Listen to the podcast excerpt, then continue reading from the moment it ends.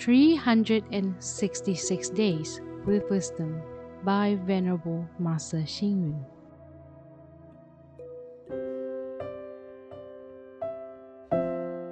January 17 Conquering others requires one strength. Conquering self requires one's wisdom. It is best to avoid being dependent on others to do everything for us. Instead, it is befitting that each of us be our own master. We can work diligently if we want to be wealthy, or we can study hard if we want knowledge. In order to conduct tasks without much conflict, we can make more friends and create kind and loving relationships with others. If you wish to stay healthy, then you will be wise to take good care of your health. Since we are our own master, we can determine our goals.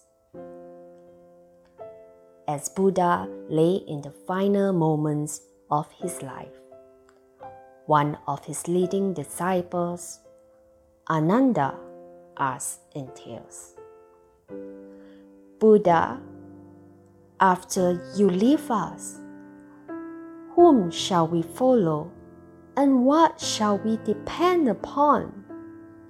The Buddha replied compassionately Be a light unto yourself and rely upon yourself. Take the Dharma as a guiding light and depend on the Dharma.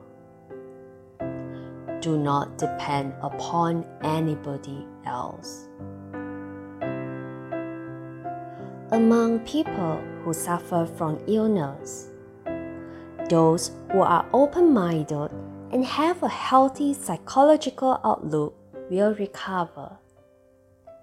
Conversely, those brutal inmates who are executed in jail as a result of the bad karma accumulated from the wrongdoing of their own body and mind. So, where is happiness? Happiness is not bestowed by any higher beings or when promoted by any superior. Instead, happiness is in our own hands. Though most of us think that unfortunate happenings are caused by external circumstances, it is actually caused by ourselves. Whether disaster or happiness, we cannot take back what we have done if we strive to do things ourselves, we will not only stimulate our inner passion and sincerity, but also receive divine blessing. If we are not virtuous from within ourselves, how would we receive assistance from others? Therefore, we benefit by understanding that we are our own master. This is likely the most useful advice we receive in our lives. Read, reflect, and act.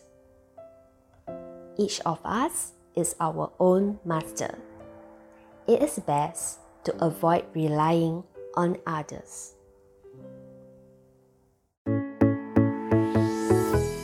Please tune in, same time tomorrow as we meet on air.